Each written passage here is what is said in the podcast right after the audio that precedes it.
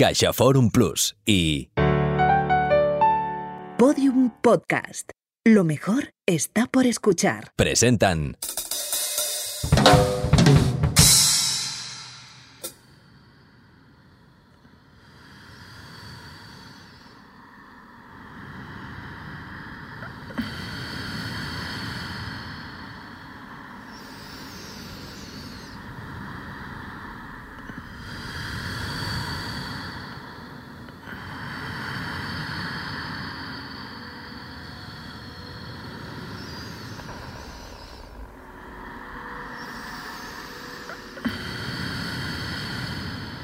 2311 es un proyecto sonoro de la artista eslovena Sasa Spakal en colaboración con Ida Hirsenfelder.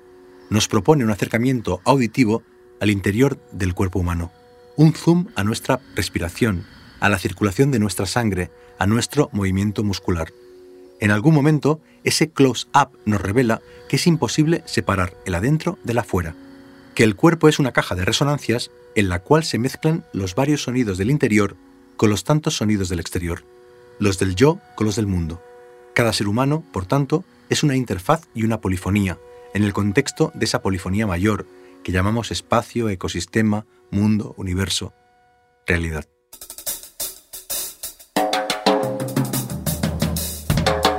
Toda la obra de Sasa Spakal explora las relaciones entre especies y hábitats distintos, la simbiosis, las traducciones. Su trabajo se sitúa en el centro de un triángulo fascinante, entre el arte, la ciencia y la tecnología.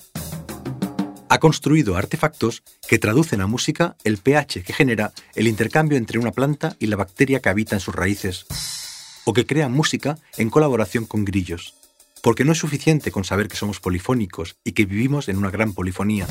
También tenemos que descifrar las ondas que vinculan los cuerpos, los seres que vibran y nos hacen vibrar las que se transmiten por el aire y por los cuerpos, unidas por el hecho de que tanto la atmósfera como las biologías están impregnadas de humedad. Dice Anna Lovenhaupt Singh en La seta del fin del mundo. La polifonía es aquella música en la que se entrelazan diversas melodías autónomas. En la música occidental, el madrigal y la fuga son buenos ejemplos de polifonía. Estas formas resultan arcaicas y extrañas a muchos oyentes modernos, porque fueron superadas por otro tipo de música en la que un ritmo y una melodía unificados mantienen unida la composición. En la música clásica, que desplazó al barroco, el principal objetivo era la unidad. Se trataba de progreso en el sentido de una coordinación unificada del tiempo. En cambio, el tiempo es múltiple, diverso. La polifonía te obliga a escuchar simultáneamente armonías y disonancias. Ese tipo de capacidad de observación, concluye Lovenhaupt, es justo lo que se necesita para apreciar los múltiples ritmos y trayectorias temporales de los conjuntos. Los ha llamado conjuntos polifónicos, la agrupación de todos esos ritmos como resultado de diversos proyectos de creación de mundos, humanos y no humanos.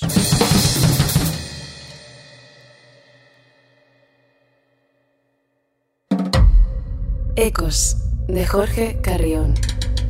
Ensayos sonoros sobre cultura, ciencia y tecnología a partir de las resonancias, las músicas y los latidos del mundo contemporáneo. ¿Aprendemos a escuchar? Capítulo 8. El discreto encanto de la polifonía. Aún no alcanzo a comprender la relación entre la lengua materna y la identidad. Me parece siempre tan compleja y a falta de conclusiones divago o ensayo el alma sobre el tema. Más complejo aún cuando la pregunta apunta amenazante hacia lo que fue o sigue siendo mi propio proceso. En Europa fui mexicana, en México soy oaxaqueña, en Oaxaca estoy siendo mije, en la sierra suelo ser de Ayutla. En algún punto soy indígena, pero eso me lo dijeron o lo intuí en el contraste antes de que llegara el nombre. Durante un ataque de fuerzas extraterrestres, seguro que seré terrícola, y lo seré con pasión. No entiendo la identidad sin contrastes. A cada nuevo contraste, una identidad nace en mí. Con que ahora también soy latina, ¿eh? Dado que por fortuna somos capaces de hablar más de una lengua, me da pánico imaginarme que no. La relación entre la lengua y la identidad no puede ser de ningún modo determinista. Hay un espacio en el cual ambos forman un subconjunto, pero es inestable. La adolescencia es, sobre todo, el momento en que cambias las voces familiares por las voces de los amigos. Durante 10 o 12 años, tu círculo de interlocutores ha sido el de tus padres, hermanos y algún familiar cercano. Los amigos del colegio eran ecos más o menos lejanos. Pero de pronto ya no te interesa lo que tengan que decirte tus padres, porque te parece mucho más interesante la opinión de tus amigos íntimos. ¿Cuántas horas de paseo y conversación a los 13, a los 15, a los 17 años? Esos años de transición se caracterizaban por los miles de kilómetros que recorrías en compañía, durante los cuales no parabas de charlar. No sé cómo será ahora, con el teléfono móvil y las redes sociales, pero en los años 90 las tardes después de clase y los fines de semana se definían por enormes caminatas, tanto físicas como orales. ¿De qué hablábamos? ¿En qué consistieron aquellas innumerables horas de conversación? Costa es mi mejor amigo de la adolescencia. ¿Por qué nos llamábamos por el apellido? Le pregunto a él y me responde. ¿De qué hablan dos adolescentes hace 30 años? Me parece difícil pensar que no fueran mujeres, alcohol, noches de fiesta. La verdad es que me ha costado buscar dos temas de conversación, pero finalmente recuerdo claramente dos. Uno, nuestra infancia. Cómo de diferente era viviendo solo a cinco minutos uno del otro. Yo en la calle, defendiendo mi zona de juegos, eh, esquivando jeringuillas en los años 80 y tú a cinco minutos nunca te habías cruzado con eso. Siempre hablábamos del tema y de lo raro que era. El otro tema que me parece que recuerdo perfectamente era que eras el único que soportaba mi afición al cine de acción norteamericano de los años 80. No recuerdo a nadie que fuera capaz de aguantar cómo explicaba las películas detalle a detalle escena a escena. Por eso te tengo que dar las gracias. Costa y yo nos conocimos en preescolar. Durante los años de GB fue el Costa. Estaba cerca el día que me expulsaron de la coral y el día en que convencí a media clase de ir a buscar minerales a la riera de San Simón. Recuerdo vagamente el día que nos llevaste a buscar minerales y rocas a la riera de Rocafonda. Lo que sí recuerdo es que durante años tú nos ibas recordando aquel día, durante estos últimos 30 años has recordado esa anécdota constantemente. No sé por qué te marcó tanto, pero la verdad es que si la recuerdo es básicamente por la cantidad de veces que te la he escuchado a ti. También estaba allí el día que lloré por todos los poros después de mi gran ruptura adolescente. Además de muchas horas de conversación, nos unen muchas horas de alcohol en la juventud. Sí, pero también de juegos escolares en la niñez, y algunas en los últimos años. Ahora los dos somos padres y cuando nos vemos, nuestros hijos juegan juntos en los parques. Entre los juguetes que les trajeron los Reyes Magos se encuentran varios instrumentos.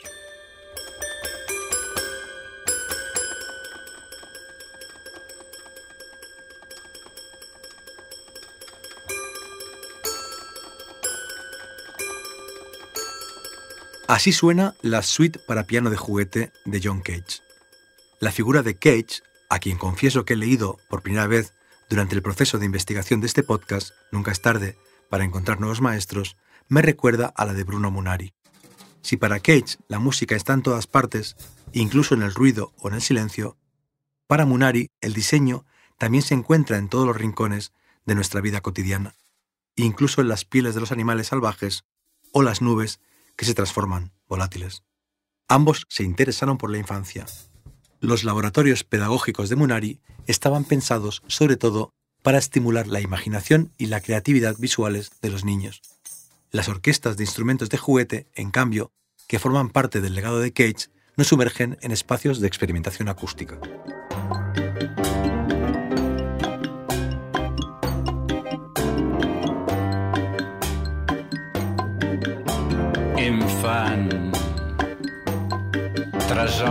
La mare, de la mare. La cançó de la une al músico Pascal Comelade, al poeta Enric Casasas y a la orquesta Fireluche, una orquesta del norte de Cataluña que desde hace 20 años crea ritmos mediante órganos Casio, baterías hechas con latas y botes o flautas y guitarras de niños. Ha colaborado con Comelade, uno de los grandes investigadores contemporáneos en la música de juguete, que con la Bel Canto Orquestra interpretó temas que combinaban los chilofones con los espantasuegras. También ha trabajado con Pau Riba, músico, poeta, gurú. En su obra póstuma Historia de la música del segle XX, la electrónica, Riva reflexiona sobre la influencia de los sonidos artificiales en las composiciones musicales. No solo de la radio o el sampler, también del LSD, la relación de la gente con el sonido y con la voz. En el ensayo aparece 113 veces la palabra revolución y su imaginación. Escribe revolución en el campo conceptual y formal y en el campo del instrumento. En efecto, en arte se trata siempre de revolucionar tanto las ideas como sus lenguajes y sus tecnologías. Y a veces la mejor forma de ser radical es ir a las raíces, es decir, volver a la niñez intacta. La orquesta Fireluche forma parte de una familia internacional de proyectos que también creen en las producciones humildes, en tono menor, recicladas. No me refiero solo a la Modified Toy Orchestra,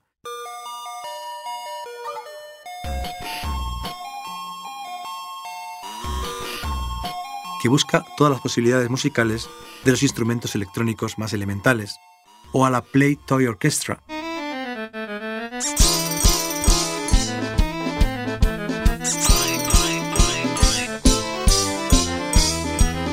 más proclive al plástico, los sonajeros y hasta los muñecos de goma. Pienso también en iniciativas que utilizan la artesanía de la manufactura de instrumentos musicales, más allá del solfeo y la interpretación, como estrategias pedagógicas. El mundo nos manda basura, nosotros le devolvemos música, ha dicho el director Fabio Chávez para definir el proyecto que lidera en el vertedero de Cateura, en Asunción del Paraguay. Me llamo Juan Manuel Chávez, más conocido como Baby. Tengo 19 años y toco el cello.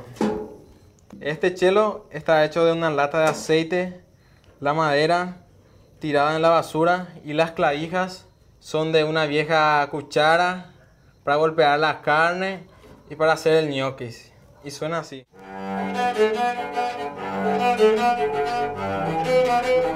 En un lugar donde un violín es más caro que una casa, la Orquesta de Instrumentos Reciclados ha creado oportunidades increíbles para niños y niñas que provienen de la más dura de las pobrezas. En 2014 actuó en el Teatro Real Carré de Ámsterdam. Interpretó allí, ante un auditorio de smokings y vestidos de gala, la Quinta Sinfonía de Beethoven. Sonó así. Buenas noches, eh, un gusto estar aquí.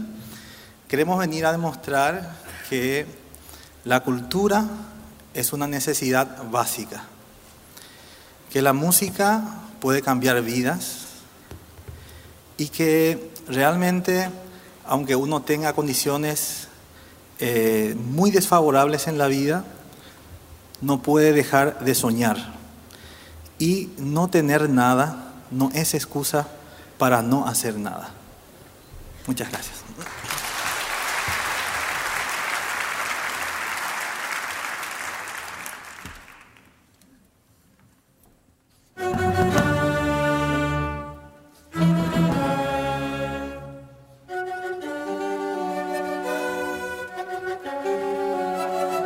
En todos esos casos, en todas esas orquestas atípicas, la polifonía se expande brutalmente. Ya no es solo la polifonía natural de toda orquesta, con sus secciones de cuerda, viento y percusión. La variedad se expande a través de las edades de sus miembros, de los materiales con que están hechos sus instrumentos, de las capas sociales.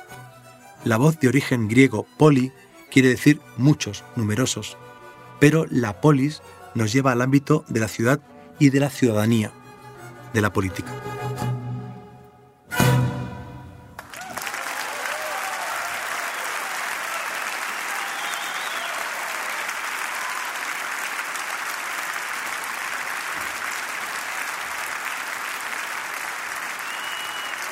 A mí también me dan unas ganas terribles de aplaudir, ¿Y a ti, Andreu? A mí también, la verdad, Jorge.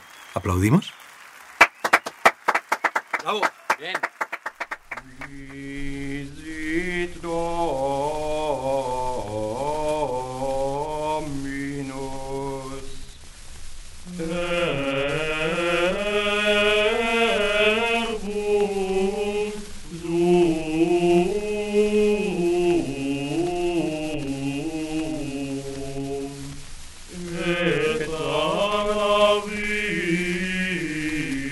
Así suena el canto gregoriano Misit Dominus Verbum Sum, gradual de la misa del segundo domingo después de la Epifanía.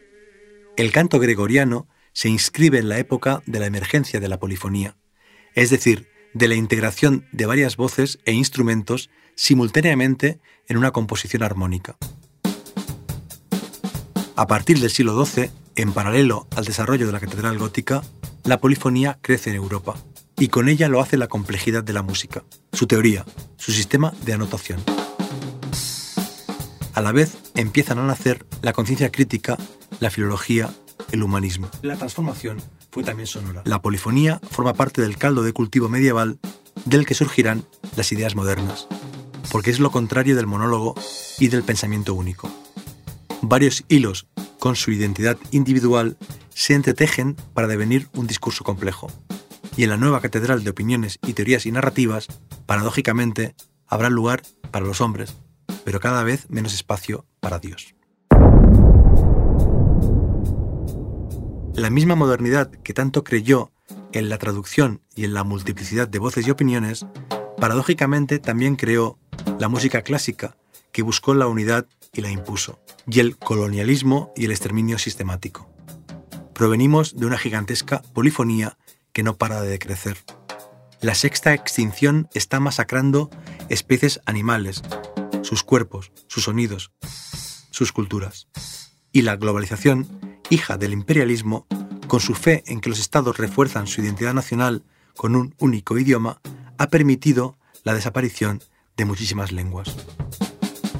Con el aumento del número de hablantes del inglés, el chino o el español, decrece el de quienes hablan lenguas minoritarias. La UNESCO ha estimado que durante el siglo XXI desaparecerán la mitad de las lenguas vivas que existían en el año 2000.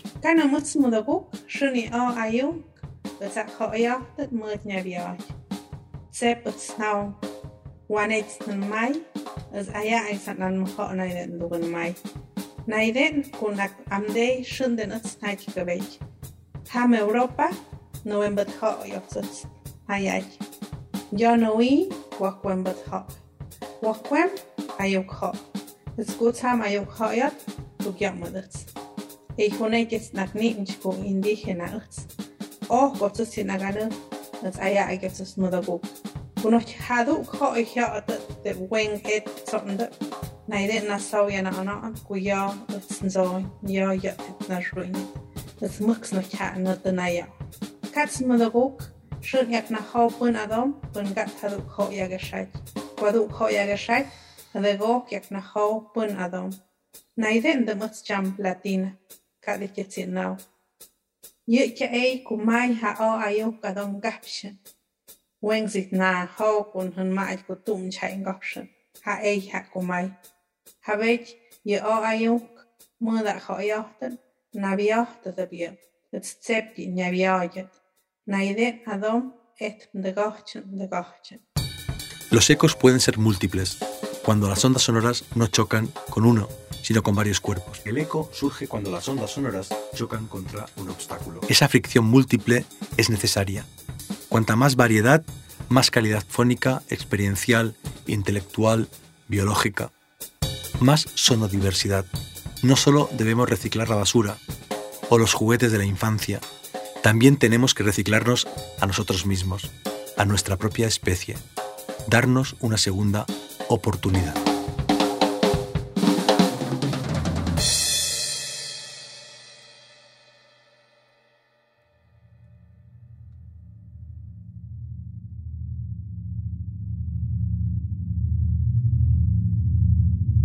En este octavo capítulo de Ecos, titulado El discreto encanto de la polifonía, hemos citado en orden de aparición la obra sonora 2311 de Sasa Spakal e Ida Kirsenfelder.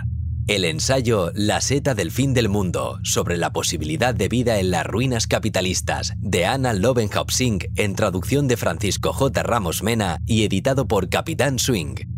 Un fragmento de AA, Manifiesto sobre la diversidad lingüística de Yasna Yaelena A. Gil, leído por ella misma en español y mije a través de Zoom, a partir del libro publicado por Amaldía. La voz de Francisco Javier Costa Fernández, alias El Costa. La interpretación de la pianista Margaret Leng Tan de Suite para piano de juguete de John Cage, que se encuentra en YouTube. A la misma y generosa fuente pertenecen audios de diversas orquestas de instrumentos de juguete como la Fireluche, la Modified Toy Orchestra o de la Play Toy Orchestra y de la Orquesta de Cateura, Asunción del Paraguay. También hemos comentado el ensayo Historia de la música del segle XX, la electrónica, de Pau Riba, publicado por Malas Herbas, y la grabación sonora de 1948, El canto gregoriano, las primeras manifestaciones de la polifonía, recopilado por el Dr. Kurt Sachs y disponible en la Biblioteca Digital Hispánica. Nueva música, nueva actitud al escuchar. No un intento de comprender lo que se dice, pues si algo se dijera se daría a los sonidos forma de palabras simplemente prestar atención a la actividad de los sonidos. John Cage. Ecos es un proyecto de ensayos sonoros escritos, compuestos, dirigidos y narrados por Jorge Carrión. La edición, la música original y el diseño sonoro son de Andreu Quesada. La voz de la cabecera y de las citas finales de María Arnal. La edición textual es de Ana Rivera. La producción ejecutiva es de María Jesús Espinosa de los Monteros y Lourdes Moreno Cazalla una coproducción de Fundación La Caixa y Podium Podcast. Todos los episodios están disponibles en la web y en la app de CaixaForum Plus. Más información sobre el proyecto en la web de Podium Podcast y en las cuentas de Twitter e Instagram, arroba Jorge Carrión 21. Madre mía.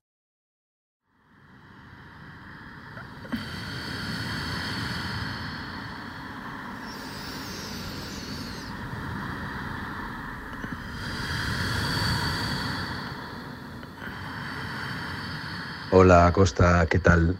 Oye, eh, envíame cuando puedas el, audio del que te hablé. Recuerda que tiene que ser sobre, bueno, nuestras conversaciones en la adolescencia y que tienes que sonar, bueno, como tú eres, ¿no? Así un poco irónico, eh, interesante, distendido.